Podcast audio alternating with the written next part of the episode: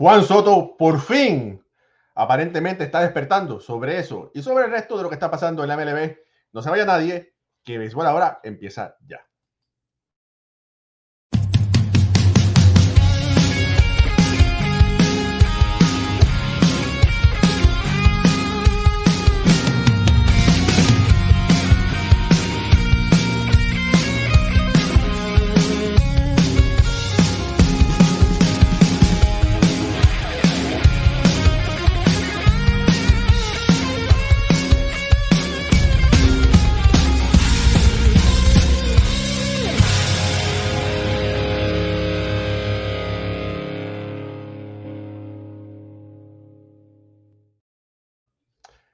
Muy buenas noches, familia del, béisbol. Bienvenidos a otro programa de béisbol entre amigos por aquí, por el béisbol ahora. Mi nombre es Raúl Ramos, directamente desde el área triestatal. Me acompaña Ricardo Gibón, directamente desde Venezuela. Me, excusa, me excuso, nos excusamos por haber comenzado un poco más tarde. Aquí en Estados Unidos se celebra el Día de la Recordación y estaba en otros asuntos con familia y amigos y me disculpo por haber llegado bastante tarde, pero decidimos hacer este show Boston está jugando contra Miami, eh, un juego importantísimo, pero hay muchas personas que aman el deporte del béisbol y para esas personas quisimos venir aquí y hablar un poco de esto que nos apasiona. Ricardo Vivo.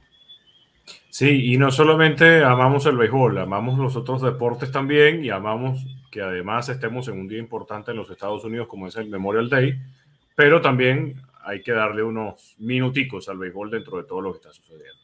Claro que sí. Oye, Ricardo, aparte de que vamos a comenzar hablando de Juan Soto y lo que está sucediendo, eh, estuve reunido con unos amigos hoy. Y mira, te voy a pasar esta foto para que tú la veas y el resto de los amigos la vean. Mira con quién estaba reunido. Aquí con nuestro querido amigo Moisés Fabián y alguien, el, el locutor enmascarado, vamos a decir que está detrás de ese cojín. Eh, ¿Tienes idea quién puede ser ese? Mm, ¿Puede ser Johnny Trujillo? Oye, te has ganado el premio, te has ganado el premio. Si estaba a un millón de dólares, ahí está Johnny Trujillo ahí con nosotros. Estuvimos compartiendo un rato hoy eh, aquí en mi casa. Bueno, eh, Moisés Fabián, Johnny Trujillo, que es un narrador oficial de los Mets de Nueva York y un servidor ahí disfrutando un poco. Mira. Eh, pura gente buena, pura gente buena reunida. Bueno, todo depende porque si tú le preguntas a Johnny, él dice que él puede hablar por él nada más. Sí, por eso, por eso ahora te estaba preguntando a ti nada más. eso dice, eso dice Oye, William Acosta, que está viendo el vuelo, dice 38 25 Miami. Ahí, gracias a William por darnos ese score. Ulises Mesa, feliz noche de volver a todos. Ulises, gracias por estar conectado. Oye, antes de comenzar a hablar un poco de Juan Soto, esa serie de baloncesto muy interesante. Comenzó 3-0 Miami. Eh, y Boston ha podido venir atrás y ha podido empatar esa serie. Anteriormente el equipo de Boston lamentablemente hizo lo mismo con los Yankees de Nueva York, ¿verdad? Perdiendo 0 a 3 y se robó la serie. Anteriormente eso sucedió en el hockey, pero en Puerto Rico en 1947, en una serie final, el equipo de Gaguas había ganado tres juegos consecutivos, 0 a 3 poniendo la serie, y Ponce ganó cuatro consecutivos para robarse esa serie, que es la famosa serie de los lechones en 1947. Eh, gran cantidad de jugadores de las ligas negras estaban en, esos equipos. Sí, eh, lo curioso con este caso, y era algo que cuando termina el juego 4, que es el primero que ganan los Celtics, comentaba que hasta ese momento y hasta este año 2023, solamente 44 series, después de haber empezado 3 y 0, habían terminado en un juego 5. Solo 11 habían terminado en un juego 6 y solo 3 habían terminado en un juego 7. Pero resulta que indagando un poquito más, resulta que en esos tres, en esas tres veces, sin contar con esta, que la serie de playoffs en la NBA había llegado a un juego 7 después de estar 3 y 0. Ese juego 7 se había jugado en casa del equipo que empezó ganando 3 y 0 y siempre ganaron el equipo, siempre ganó el equipo de casa. Es decir, a pesar de que el equipo logró remontar para empatar la serie a 3, el equipo inicial fue el que ganó esos encuentros. Resulta que ahora están jugando en casa de Celtics, en Boston. Todo se inclina para que entonces, según la historia, gane Boston. Pero también hay algo importante, que el Heat nunca ha ganado un juego 7 de visitante cada vez que ha estado en postemporada. O sea que con más razón parece que los datos se inclinan para que ganen los Celtics esta noche. De todas maneras, ya sabemos lo que hizo los Medias Rojas de Boston después de estar 3 y 0. Así que a lo mejor su compañero de ciudad, el Celtic, puede hacer lo propio. Lo veremos esta noche. Estás muteado, amigo. Te diré que yo soy fanático o era fanático de los Boston Celtics, pero del tiempo de Larry Bird, de verdad, cuando, se jugaba de verdad, hombre a hombre, ¿verdad? No ahora, ¿verdad? Que con distancia, que si FAO, que si esto, pero bueno. Ya, como el NBA para mí ya no me apasiona tanto como antes. Y donde puedes dar hasta tres pasos y no te cantan el caminando. Mira, lamentablemente, porque eh, crecí viendo a Michael Jordan, viendo a Larry Bird, viendo a Carmelo, Dominic Wilkins, todos esos grandes jugadores, ¿verdad? Que fue bueno y malo, porque el nivel fue tan alto, tan grande, que lo que estamos viendo, sí, los jugadores quizás son mejores físicamente, pero no es la misma intensidad. Sí, coincido completamente contigo. Además que el baloncesto era un baloncesto distinto. Era un baloncesto más de, de ir a atacar y no tanto de, de jugar por zonas eh, no era tan no era tan común, aunque sí era bastante usado, el lanzamiento de tres, el lanzamiento de fuera de, del aro. Ahora vemos que todo el mundo lanza triples, hasta el más alto. Y eso era algo que en la época de Jordan, de Bird y de Magic Johnson para atrás no se conseguía. Yo respeto muchísimo y de hecho voy a hacer un video con respecto a eso para mis redes sociales sobre, sobre el baloncesto, probablemente mañana, porque respeto muchísimo lo que está haciendo LeBron James en su carrera y respeto muchísimo lo que ha hecho con respecto a la gran cantidad de puntos que ha logrado anotar en su carrera. De hecho, fueron más de 8 mil puntos en playoffs. Es el líder absoluto en la historia del NBA. Pero cuando en ese momento Larry Bird lanzaba de tres, a lo mejor cinco veces por partido, todos los puntos que hacía eran justamente penetrando la defensa y logrando clavarla o jugándola de rebote contra el aro. Lo mismo con Magic Johnson, lo mismo con eh, Karim Abdul-Jabbar. Hacer los puntos que hicieron ellos en su momento no es eh, comparable con hacerlo hoy en día porque el tipo de baloncesto es diferente. Ahora todo el mundo lanza de tres, por lo tanto tiene más probabilidades de alcanzar grandes juegos de muchos puntos y sobre todo más puntos en tu carrera que lo que pudieron haber hecho ellos. Así es, mira, por aquí eh, saludos a Eduardo Chávez que está conectado. David Villegas dice, hola Ricardo, tu video sobre la zona de Strike Robot fue genial.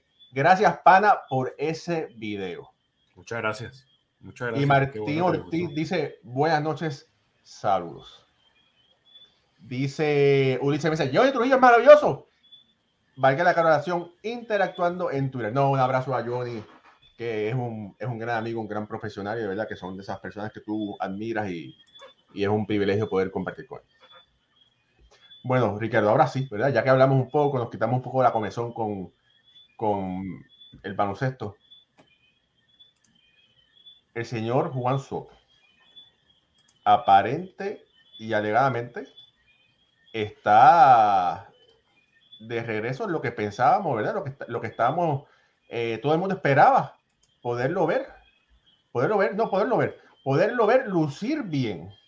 Sí. El Juan Soto de hoy era el que todo el mundo estaba esperando. El Juan Soto de hoy es el que Scott Boras está ansioso de que sea la agencia libre para poder firmar ese gran contrato. Porque el Juan Soto que veíamos hace un par de semanas ese hombre más nunca iba a alcanzar los 300 millones. Sí, y estoy de acuerdo contigo. Eh, lo que estamos viendo de Juan Soto es el verdadero Juan Soto que, hemos que nos ha acostumbrado a, disfrutar y a deleitar desde que debutó en grandes ligas. Verlo batear hasta el 30 de abril de este año, es decir, en el primer mes de campaña, un ligero y paupérrimo 202 de promedio, es terrible. Una muy alta cantidad de ponches. Sí es verdad que compensó con una alta cantidad de boletos, pero alguien como Juan Soto, 202 de promedio, eso no es lo que se está esperando. En el mes de mayo revirtió la, la tendencia, porque más bien durante el mes de mayo sí estuvo bateando para promedio y disminuyó la cantidad de ponches. Fueron 31 en el primer mes, 20, 18 eh, en el mes de mayo y mantuvo la cantidad de boletos de 23 boletos por encima de los 20 habla de un promedio de bateo en el mes de mayo de 333, pero un promedio de envasado de 481. Esto sí es el Juan Soto que, vemos todos los, todos los días en, en, en, el béisbol de las grandes ligas y creo que a los padres de San Diego un pelotero como este es un pelotero que necesitan jugando todos los días y bajo este mismo nivel que estamos viendo en el mes de mayo, para poder revertir esa, eh, no es, ya no es ni siquiera mal comienzo, ya es casi primera mitad de la temporada terrible para San Diego. Mira, oye, hablando un poco de, esos, de los números, porque eh, a todos nos gusta un poquito de los números, el béisbol es un deporte de números. Sí, claro. En los últimos, como te dice muy bien, en los últimos eh, siete juegos, bueno, en los últimos 15 juegos, eh, Soto bateando para un promedio de 2.77. En los últimos 7, 3.68. Poco a poco, ¿verdad? Soto nunca ha tenido problemas envasándose por las bases por bolas, pero como te dice muy bien, ese equipo de San Diego necesita, no que se envase, que necesita que se que batee envasándose, ¿verdad? Eh, porque sí, las bases por bolas son muy buenas, son muy necesarias, pero vamos a lo que vamos. Juan Soto está ahí para meter el palo, para empujar las carreras, eh, y eso es lo que necesita el equipo de San Diego. Sí, tal cual. De hecho, llegó a tener hasta 14 juegos consecutivos conectando de hit eh, Juan Soto desde el 27 de abril hasta el 13 de mayo.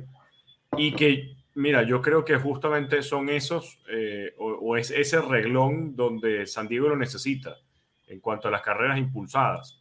Dentro de su equipo, Juan Soto es uno de los mejores bateadores en, en cuanto no solamente carreras impulsadas, sino en promedio en general. Eh, porque lo que hemos visto de San Diego este año no solamente es un mal comienzo, sino de verdad es algo que preocupa.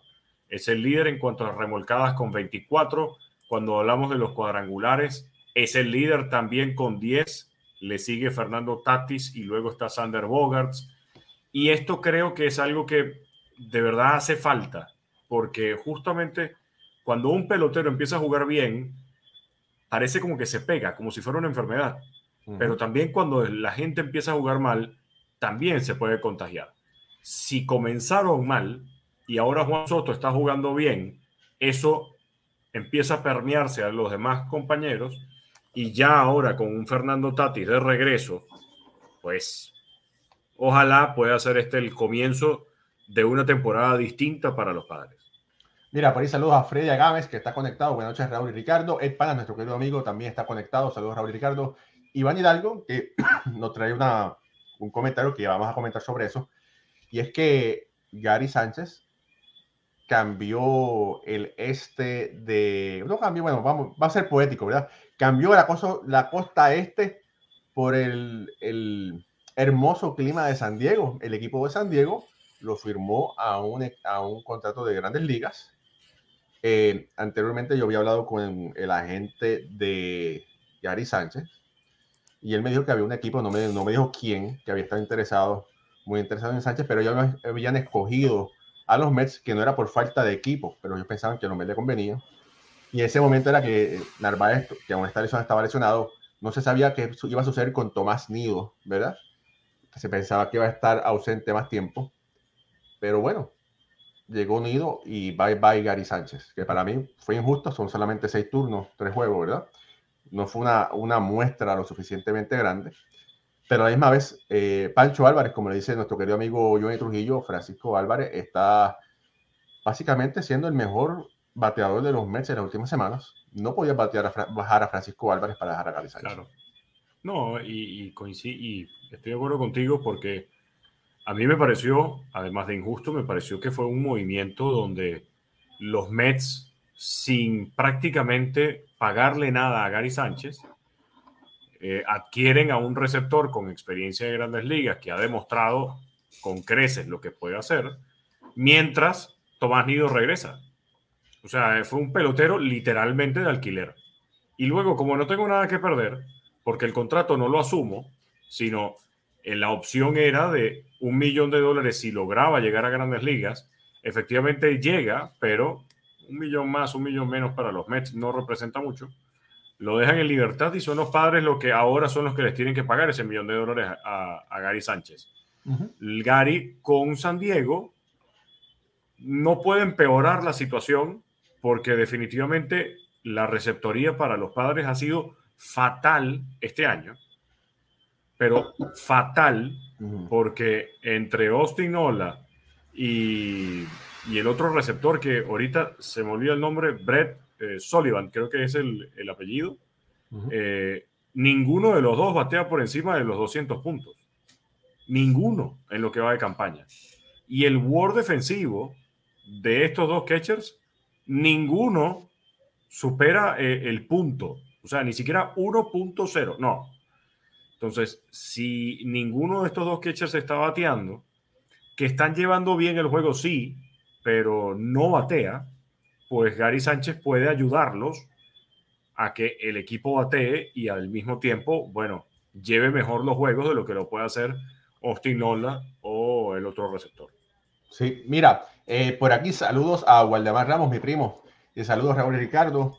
Eh, William Acosta que nos tiene ahí eh, informado, dice, la primera mitad terminó 52 a 41 a favor de Miami. Y Iván Hidalgo dice, buenas noches caballeros, Ricardo Vivó, Venezuela, Raúl y Ramos, Puerto Rico. Saludos desde Kissimmee, Florida. Soy dominicano, muy seguidor del podcast de béisbol. Gracias, Iván, por ese comentario. Muchas gracias. Aquí todos, mira, las banderas vamos a dejarlas a un lado. Aquí somos beisbolistas, somos amantes del béisbol, somos caribeños. Y de verdad que gracias, Iván, por estar conectado y acompañarnos esta noche. Oye, Ricardo, yo estaba pensando eh, que sería interesante, a la medida que podamos, invitar a algunos de nuestros seguidores para que estén, tres, estén posiblemente 3, 4 minutos con, nosotros en una transmisión eh, para escucharlo, ¿verdad? Eh, tenemos unos seguidores que son muy inteligentes, con comentarios muy válidos. Y sería bueno que posiblemente una vez a la semana le demos la oportunidad a alguien y la otra semana le demos la oportunidad a alguien. Cuestión de tres o cuatro minutos para nada, eh, estamos muy eh, agraciados de que nos escuchan, pero sería también interesante, ¿verdad? Poder, compartir un poco con ellos. ¿Qué te parece esto? Sí, claro, porque ellos podrán tener un punto de vista distinto al que tenemos nosotros. Eh, y, muchas veces ven el béisbol de una manera diferente. Eh, nosotros lo vemos, creo que más de un punto de vista de negocio, de un punto de vista de reglas, de contratos y de cómo se maneja, vuelvo a repetir la palabra negocio, pero es que es verdad, cómo se maneja la organización de grandes ligas. Y el fanático muchas veces lo ve desde un punto de vista más pasional, lo ve desde un punto de vista más romántico, que no estoy diciendo que estén equivocados, eh, más bien todo lo contrario, es la forma más bonita de, de, ver el béisbol y siempre es bueno poder intercambiar comentarios y opiniones con, con otras personas. Así que bueno, familia, estén pendientes. Vamos a estar eh, comunicándose con algunos de ustedes. Yo no tengo, hay algunas, eh, yo no puedo decir fanáticos ni seguidores. Esta es una comunidad, estamos una familia. Yo tengo pues contacto con algunos de ustedes.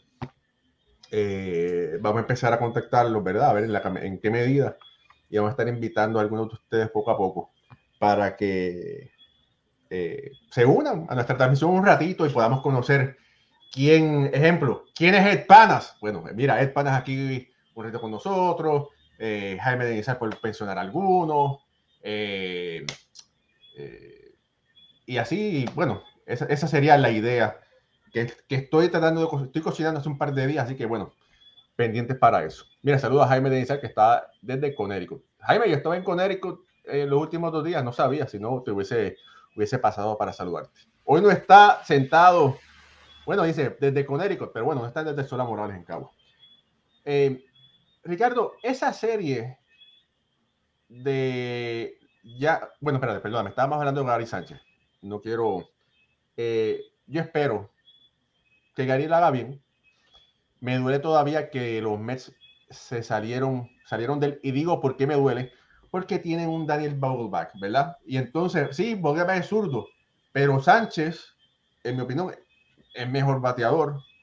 Eh, no ha tenido mucha suerte, ¿verdad? No tiene mucha suerte últimamente, pero es ese poder que yo entiendo que los Mets necesitan detrás de Pete Y entonces por eso entiendo que era mejor haber retenido a Sánchez como de DH que a Daniel Vogelbach, pero bueno, eso es, esa es mi humilde opinión. Y, yo, como lo dije ahorita, lo único que no entiendo de esta movida es por qué los padres de San Diego no tomaron a Gary Sánchez pagándole salario mínimo.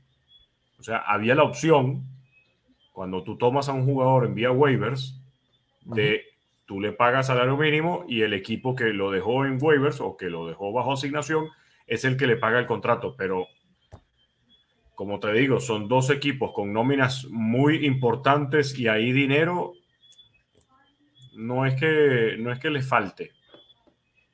Claro. Mira, por ahí Braulio Faria dice, buenas noches, excelente opción deportiva con sus análisis. Gracias, Braulio. Eh, familia, recuerde eh, darle like a esta transmisión, darle share, ayúdenos a, crecer. Estamos en las redes sociales y también tenemos una, nuestra página web, beisbolahora.com. Eh, dice Waldemar, dice, esa novela de los Mets y Sánchez fue más rápida que un Rayo. No, hermano. Eso fue más rápido que una croqueta al frente de una escuela pública. Desapareció en un, solamente un par de días. Pero bueno, nada. Eh, lamentablemente, bueno, son cosas que pasan. Oye, Ricardo, esa serie San Diego, Nueva York. ¿Qué te pareció? Una serie bonita porque era lo que se esperaba, que fuera un toma y dame, que estuviera reñida, que hubiera carreras, que hubiera cuadrangulares sobre todo por ser en Yankee Stadium, donde, bueno, tienes a un Juan Soto que batea la zurda y el jardín derecho es bastante corto, y un Fernando Tatis que viene inspirado a querer relucir y a querer eh, batear bastante ahora de regreso con los padres y de regreso a las grandes ligas. Eh, ver a los Yankees ganar eh, la serie es algo positivo para Nueva York porque es frente a un rival difícil. Todo el mundo quiere ganarle a los Yankees, pero sobre todo jugadores de la talla de Juan Soto, de Fernando Tatis Jr., de Manny Machado, que viene de ser un jugador de la división este de la Liga Americana con los Orioles de Baltimore en sus inicios de su carrera. Eh, esta serie tenía un poquito como de, picante, de morbo, y, y, aquí están de regreso los dominicanos al Yankee Stadium y los Yankees lograron salir victoriosos, además con personajes que quizás no te los imaginas porque fíjense lo mal que le está yendo a Kainer Falefa, lo poco que está bateando, y resulta que se viste de héroe en el día domingo. Y después, eh, también Anthony Volpi, con un elevado de sacrificio, logró darle la victoria a los Yankees. O sea, están los cuadrangulares para Nueva York, porque Aaron George también conectó las cercas. Pero son estos jugadores que muchas veces pasan por debajo de la mesa y que no están teniendo un buen comienzo de campaña los que eh, sacaron la casta y ayudaron a que los Yankees llevaran la victoria. Oye, y, viste cómo el, el, show que puso, que estaba tratando de poner Juan Soto, ¿verdad? Porque estaba en televisión nacional. Bueno, no televisión nacional, pero bueno, los Yankees son los Yankees y todo el mundo mira a los Yankees. No, y, y estabas en Nueva York. Y estabas en Nueva York, ¿verdad? El show, el, el fronte, el swing. Sí, y también el, eh, el bailecito que tuvo con Fernando Tatis cuando entró en el dogout y luego cuando Fernando Tatis llega y conecta el cuadrangular en el primer juego de la serie, que va hacia el Yankee, hacia la pared del jardín derecho, los fanáticos empezaron a gritar de todo y él lo que hacía era el bailecito como lo hizo en otros estadios para no burlarse los fanáticos, pero para responderle a esos fanáticos desde un punto de vista más jocoso y más em, echador de broma, por así decirlo. O sea, creo que de todas maneras, esos son, esos son gestos que los fanáticos no olvidan y más el fanático de Nueva York.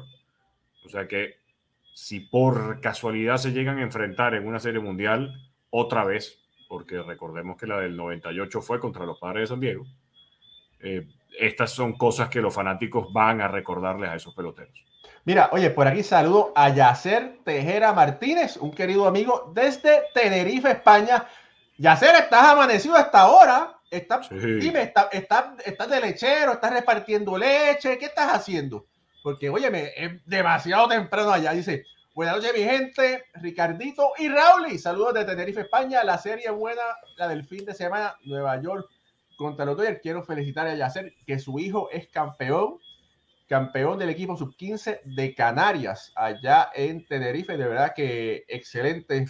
Que mira, aquí tengo los integrantes: Emanuel Díaz, Sebastián Gualo, Javier Pérez, Hugo Díaz, Fran Ferreira, Alan Framil, Diego Vargas, Daniel Montiel, Yadam Tejera, Ángel Rojas y Enrique Méndez. Son campeones y, si son campeones, eso nadie se lo puede quitar. Así que muchas felicidades a ese equipo allá en Tenerife. Dice por aquí eh, Iván algo, Iván algo, Pucho Alfredo y Moisés están en vacaciones. Bueno, lo que pasa es que podemos recordar que aquí está el día de Memorial Day y hoy estuve compartiendo aquí junto a Moisés y Johnny. Eh, y bueno, Moisés le dimos la tarde libre, ¿verdad? Porque estaba de chofer de Johnny Trujillo, del coronel Johnny Trujillo, que es el único eh, narrador de Grande Liga con un chofer particular. Cariños por ahí, ¿verdad? Eh, estamos aquí en el relajo. Eh, Ramos dice, Raúl, un saludo a José Adames, que tuvimos una charla hace ratito sobre doble A. Bueno, José Adames, que trabajaba para los eh, Lobos de Arecibo allá. Saludos a José, que está en New Jersey. Eh, mira, dice Yacer que hoy día 30 es feriado en las Islas Canarias. Bueno, bueno, está, ya tú sabes, está de jerga por allá. Yacer le mete a las tamboras Así que Ricardo, cuando tú eh, montes tu orquesta, ahí tienes un percusionista. Amén. ¿Verdad? Bueno, oye, Ricardo, hablando de otras cositas, hablando de otras cositas, eh, ese equipo de Tampa sigue ganando, sigue primero, se ha mantenido todavía a cuatro juegos de Baltimore, 39 y 17 en este momento, a un tercio de la temporada siguen primeros. Eh, Baltimore, segundo a cuatro juegos, los Yankees a seis y medio. A mí todavía me parece que ese equipo de Tampa le hace falta algo, pero todavía no sé. Yo no sé si le falta algo. Em, yo creo que más bien ahorita es que estamos empezando a quizás a verle las costuras al equipo. Eh, quizás estamos viendo la, el comienzo, el comienzo quizás de, no de un desinfle, pero de volver a ver números más o menos parecidos a lo que vimos en los años previos, porque por ejemplo, hoy, hoy sufrieron, sufrieron un blanqueo, una carrera por cero contra un Marcus Stroman que estuvo impecable. O sea, el segundo juego blanqueado en la carrera de este jugador y que lo hace hoy frente al equipo más peligroso de la ofensiva en todas las grandes ligas. Y no solamente eso, sino que en su salida previa lanzó ocho innings y él no lanzaba más de ocho entradas desde el 2021. Y resulta que ahora tiene en 2023 dos salidas de ocho innings o más de ocho innings porque la de hoy fue completa. Y además, además, son salidas consecutivas. Eh, si nos ponemos a ver este tipo de cosas, bueno, eh, los Reyes, cuando ganan, cuando jugaron frente a los Dodgers, sí, ganaron la serie, pero no barrieron a los Dodgers de Los Ángeles. Tampoco barrieron a los Azulejos de Toronto. O sea, es un equipo que se ve que puede perder. Se ve que no todos los días son tan positivos. Y a mí no me extrañaría que así como estamos viendo dos meses muy buenos para Tampa, podamos ver un mes muy negativo y que se empareje un poco la situación en la división este de la americana. ¿Estás muteado, amigo? Gracias. Eso es lo que pasa cuando tenemos un, un, productor a tiempo completo, esas cositas suceden. Pero no importa. Eh, te iba a decir eh, que lo, Baltimore tiene un problema ahora, ¿verdad? Y es que pierden los, los servicios de Cedric Mullins. Eh, salió de que eh, parece que se, ¿cómo es? Se, cuando estaba corriendo a primera base tuvo un tirón, ¿verdad? Eh, y eso va a tener que un Cedric Mullins, que es un bateador, un hombre 30-30, ¿verdad? Fuera de la alineación de Baltimore, es un gran golpe. Sí, sin duda alguna sin duda alguna es un golpe muy doloroso para los Orioles de Baltimore, no solamente por lo que representa en su defensa en el jardín central, sino como primer bateador. Y me parece que los Orioles no cuentan con un reemplazo rápido para Cedric Mullins. O, sí, tienes a un Austin Hayes que puede jugar en el jardín izquierdo. Tienes a Anthony Santander, que ha estado jugando muy bien y ha estado batiendo bastante. Pero Anthony juega más en el jardín derecho, no tanto en el central. Y además de la defensa, alguien que pueda estar en el primer puesto en el orden, como lo hacía Cedric Mullins, no lo creo, porque yo pudiera pensar que el reemplazo para batear primero es Jorge Mateo. Pero Jorge Mateo no ha estado bateando para nada este año empezó bien, pero bueno, no es lo mismo, ¿verdad? Eh, vamos a ver qué, qué, va a suceder con eso. Oye, eh, Ricardo, ¿has tenido la oportunidad de narrar algún juego de Texas este año? Eh, creo que no. ¿No? Creo que no. Si he tenido uno, fue uno solo. y, traigo eso, ¿verdad? Porque Texas está finalmente, todas las piezas para ese equipo de Texas están aparentemente cayendo en su lugar, menos Jacob DeGrom, que estamos viendo de Jacob DeGrom lo mismo que habíamos visto con, eh, con los Mets. Pero bueno, eh, están eh, jugando muy bien, están primero en su división hasta este momento, ¿verdad?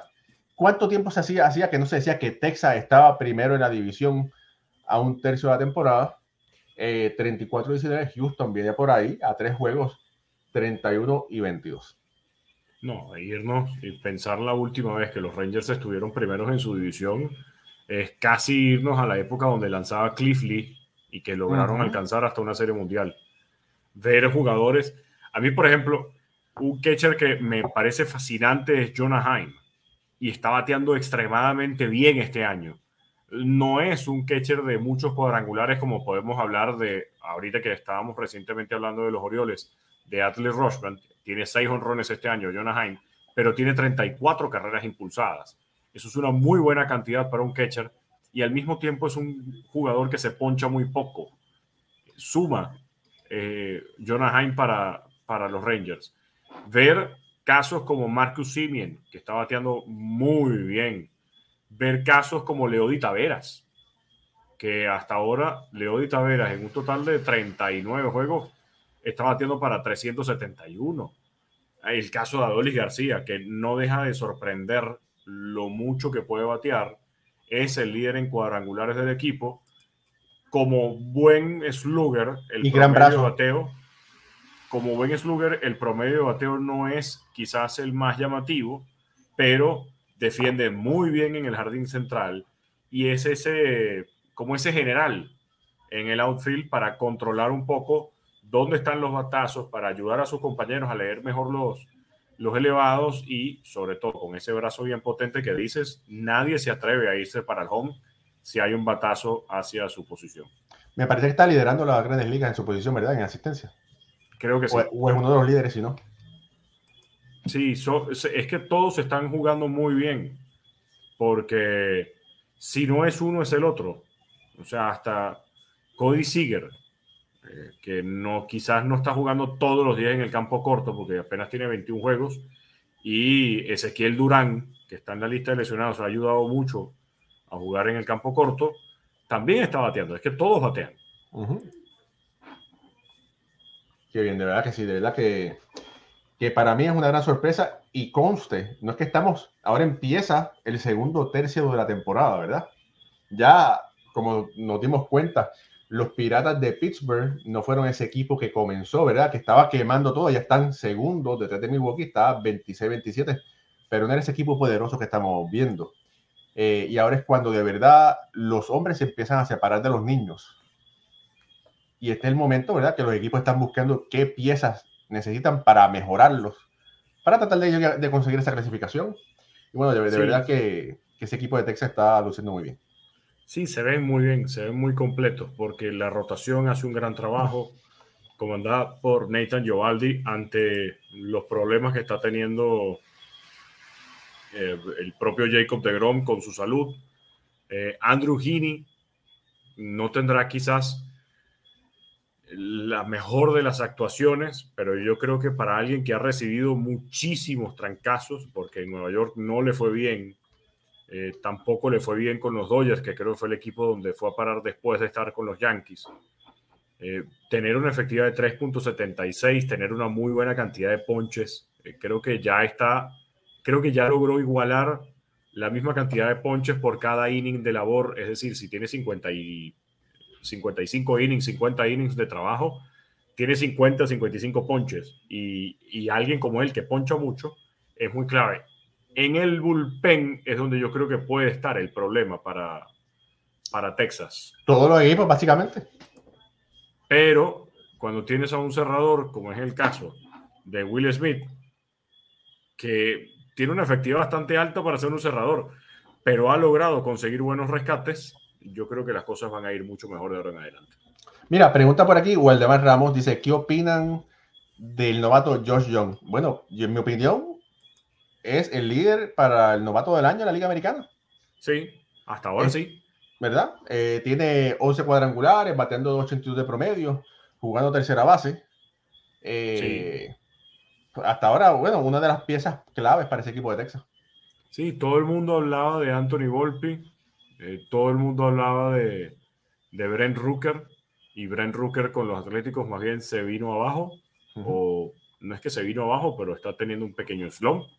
Anthony Volpi no ha bateado en cuanto a promedio se refiere. Eh, tiene una buena cantidad de cuadrangulares para ser un novato y ha aparecido en momentos clave del juego para dejar en, el terreno los rivales, pero eh, no está produciendo lo que debería producir. Y ver a un novato en Texas que está primero en su división y que tiene que jugar muchas veces contra Houston, y contra los angelinos enfrentando a Shohei Otani y compañía, tener 2.82 de promedio y tener 11 honrones, habla de que este muchacho vino a batear y es en serio. Mira, Anthony Volpe hasta este momento está bateando para 198. Estaba, eh, estaba en los 200 más o menos, ¿verdad? Y a mí no me sorprende que no está bateando porque lo dijimos aquí, que yo dije, para mi entender, no estaba ready, necesitaba una temporada en AAA eh, pero bueno, tuvo un buen sprint training y los Yankees lo subieron al experimento de Anthony Volpe. Y Anthony Volpe en 192 turnos a un tercio de la temporada, variando 198 con 7 cuadrangulares, 21 empujadas, 13 carreras robadas, que ese ha sido posiblemente lo, como él se ha destacado y ha jugado una muy buena, un muy buen shortstop, pero ofensivamente ha dejado que desear. Sí, y, ha dejado mucho que desear. Eh, yo creo que ahorita, eh, por más que el nombre de Masataka Yoshida suena muchísimo, por el promedio de bateo que está teniendo, el novato del año debería ser Josh Young. Ahora, algo que debería mejorar Young es la altísima cantidad de ponches, porque tiene 62 en casi 200 turnos. Estamos hablando de que se poncha una por cada tres turnos al bate. Y no sé si eso podría ser algo más, eh, o, si, eso sería lo más recomendable para un bateador empezando su carrera. Estos son los detalles que tienes que empezar a trabajar en estos momentos para luego tener una carrera bastante positiva. Claro, pero bueno, estamos viendo que cuando hace contacto, hace un contacto positivo, ¿verdad? Pero bueno, eh, vamos a ver qué, qué, va a suceder y ojalá que pueda hacer los ajustes, ¿verdad? Eh, tú sabes muy bien que lamentablemente hoy en día para, para las personas que saben mucho. Los ponches no son algo tan importante como lo era anteriormente. Sí. Que para mí es una estupidez, porque falta de contacto. Eh, pero bueno, esos son ajustes que se tienen que, se tienen que lograr, lograr en las grandes ligas. Eh, Ricardo, ¿qué, ¿qué, otra cosa quieres hablar hoy? No, yo creo que ver lo que son las series de esta semana, eh, ver, por ejemplo, y destacar justamente lo que fue el, el juego de Marcus Stroman hoy, unos gigantes de San Francisco que no es que le cayeron a batazos, es que dominaron a placer a los Piratas de Pittsburgh, ganándoles 14 carreras a 4. Me parece sorprendente ver que los Tigres de Detroit están segundos en su división. O sea, ver a un equipo de Detroit que hoy perdió contra Texas eh, cinco carreras por cero, pero que dentro de su división está segundo a dos juegos de los mellizos de Minnesota, habla de lo floja que es esa división, pero al mismo tiempo de que las cosas no necesariamente pueden estar mal para los Tigres. Que estar a dos juegos de Minnesota es algo que los debería alentar a jugar mejor. Y justamente lo comentaba en una de las transmisiones del fin de semana, que qué bonito sería terminar una carrera de grandes ligas para Miguel Cabrera, logrando avanzar a postemporada. Detroit no va a clasificar por la vía del comodín. Y dudo mucho que un equipo del oeste y más todavía un equipo del, del centro pudiera clasificar por la vía del comodín, por cómo están jugando los equipos del este. Pero si los Tigres ganan la división, sería algo muy bonito para los Tigres de Detroit, sería algo muy bonito para Miguel Cabrera, y creo que tienen mucho chance de verlos como están jugando ahorita y como está jugando Minnesota. Fíjate, eh, es lamentable que ese equipo de Cleveland esté jugando por, para mí por debajo del nivel. Tienen que son 24 y 28, 24 y 29 están jugando. Eh, José Ramírez es un gran bateador. Eh, pero bueno, lamentablemente no, puede, no puedo cargarse el equipo, ¿verdad? Completamente. Pero sí, me parece, como dijimos anteriormente, que es, una, es lamentable que Minnesota, liderando la, esa división, solamente dos juegos por encima de 500. Carlos Correa, que salió por lesión y ahora jugó otra vez con el eh, facitis plantar, ¿verdad? Que eso es algo que, si en realidad lo tiene, es algo muy complicado para él y para ese equipo de, de, de Minnesota, porque lo pudiera perder por bastante tiempo. Y si lo tiene, está jugando, tiene que tener cuidado porque estaba sobrecompensando con su otro eh, pie y eso sería malas noticias para él y para el equipo. Sí, mira, es que tiene que cuidarse mucho. O sea, ya Carlos Correa, Carlos Correa le hizo dar, hizo que todo el mundo se diera cuenta que no es Superman y que por más que con los Astros de Houston rara vez haya ido para una lista de lesionados o que rara vez haya tenido que faltar a un juego por alguna molestia, ahora nos está demostrando que la parte baja de la espalda y que esa, eh, ese tobillo que sufrió una fractura cuando estaba en ligas menores antes de debutar en grandes ligas y que fue operado, de hecho, del tobillo, puede pasarle factura más adelante dependiendo de cómo esté su salud y que tiene que cuidarse más para poder estar rindiendo todos los días. No es fácil para un, para un campo corto poder jugar a este nivel y tampoco para un nivel que se espera de Carlos Correa. Pero Ricardo, si tú quieres estar preparado para el presente y para el futuro, mira, Carlos Bonilla, nuestro amigo Carlos Bonilla, asesor financiero, te ayuda a prepararte para hacer tu plan de retiro, aumentar tus activos, planificación y presupuesto, y para planificar para situaciones inesperadas como la plantitis, la plantitis esa, ¿verdad? Tú te preparas y bueno, cualquier cosa puede suceder. Mira, www.cuidatufinanzas.com, llámalo 787-942-0860, dile que lo escuchaste aquí por Béisbol Ahora y él con mucho gusto te va a dar esa primera eh, visita, esa primera cita gratis por teléfono. Lo mejor de todo es que si tú te preparas ahora, en un futuro con el favor de papá Dios, cuando sea el, momento de tu retiro, vas a estar preparado, ¿verdad? Y eso es lo que todos queremos estar. Queremos estar preparados. Mientras que uno se prepare para el futuro, por lo general las cosas suceden. Suceden, pero van a estar mejor y van a estar bien. Así que prepárese y llame a Carlos Bonilla, nuestro querido amigo Carlos Bonilla. Eh, Ricky, dos temas antes de irnos. José, eh, Jorge Soler batió cuadrangulares en cinco juegos consecutivos. Hoy no batió cuadrangular, ¿verdad? Me parece que no. Pero bueno, oye, tremendo para él, ¿verdad? Que tuvo esa racha excelente eh, allá con el equipo de Miami. Sí, cómo no. Y sobre todo para un equipo que lo necesita.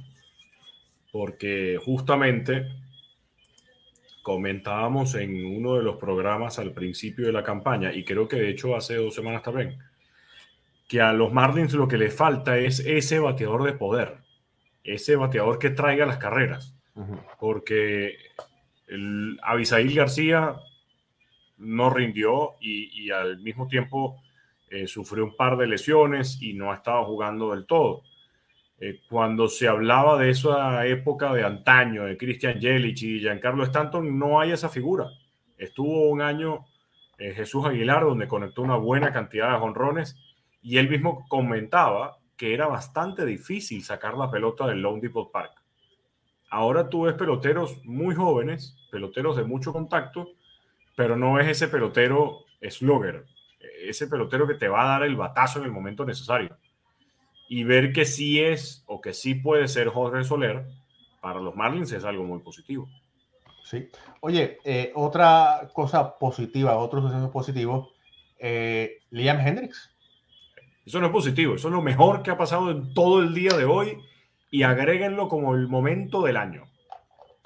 Finalmente regresó Liam Hendricks porque ponchó con una recta a 100 millas por hora al cáncer. Lo logró, lo superó y lo tenemos de regreso. Oye, Ricardo, tengo aquí algo. ¿En qué, en qué año tú naciste, Ricardo? 88, 1988. Esto es un paquete de tarjetas TOPS de 1988. Y, está, está, sellado, tiene su chicle. Y estoy pensando abrirlo. No sé, lo abro aquí con ustedes, lo guardo. No, sé ni qué hacer, pero está. No sé qué. Aquí este año debutó o estuvo un Glavin.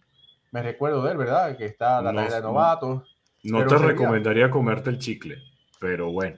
Ya esa es tu decisión. Lo, abrimos, vamos a abrirlo, vamos a abrirlo. A ver, a ver quién puede salir. Aquí tengo el chicle para Ricardo Gibón.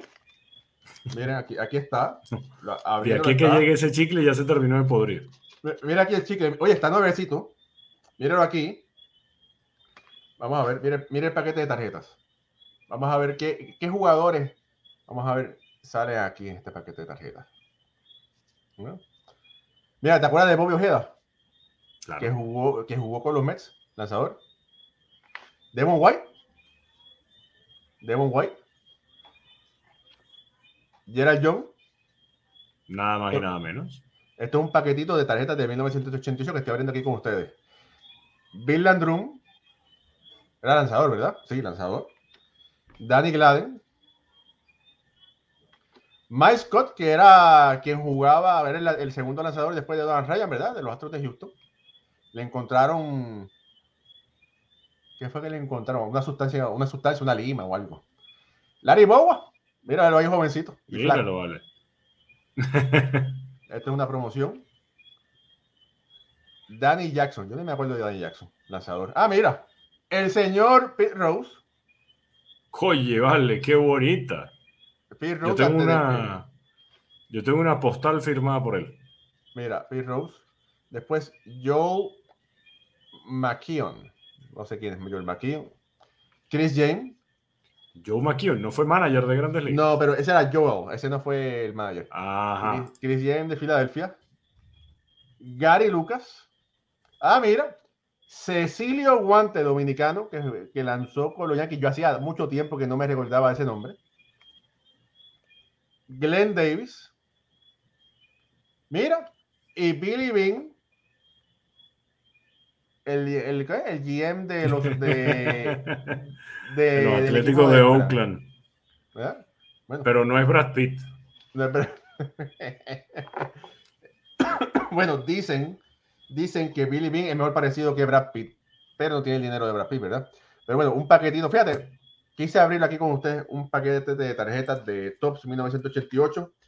Aquí le voy a guardar el chicle, el chicle a nuestro querido amigo Ricardo Gibbon. Espero que, que estos ya jugadores le hayan traído algún y recuerdo. Y la de Rose también, ¿no? Algún, alguna memoria, ¿verdad? Eh, yo le regalé un paquete de tarjetas de esto a Waldemar Ramos. Y aquí está, él dice, le salió el rookie de Tom Glavin en, esa, en ese paquete que, le regaló. vale. Eh, sí, o sea, eh, Eddie Andrade, saludos y éxitos por ahí, que está conectado. sí, sí, escuché esto, Ricardo. Bueno, Ricardo, hermano, despide el show. Eh, regresamos el jueves con otro episodio de, de Béisbol Ahora. Y mañana, si Dios quiere, vamos a tener Boricua Béisbol, que no lo pudimos hacer hoy, pero el, tendremos a Boricua Béisbol mañana, que saldrá durante el día. Eh, bueno, muchísimo. Eh, perdóname. Sí. estamos por los podcasts de Apple, de Spotify, Facebook, YouTube, suscríbanse a nuestro canal, denle like y ayúdenos a crecer. Ahora sí, Ricardo. Familia, muchísimas gracias a todos los que se conectaron. Disculpen la demora en el inicio. Disfruten de un día tan especial en los Estados Unidos como es el Memorial Day. Disfruten los días feriados que ya vimos que en, en las Islas Canarias también es un día de fiesta. Espero que pasen una feliz noche porque para el señor Raúl Ramos desde New Jersey, para este servidor Ricardo Guión desde Caracas, Venezuela, ha sido un gran, un gran placer llevarles para ustedes una edición más de Béisbol entre amigos por Béisbol ahora. Recuerden que nos vemos el próximo jueves, así que no es adiós, es un hasta luego, porque estaremos en unos días ya de nuevo conectados. Qué lindo, Ricardo. Vamos a grabar eso para otra promo. Selección familia.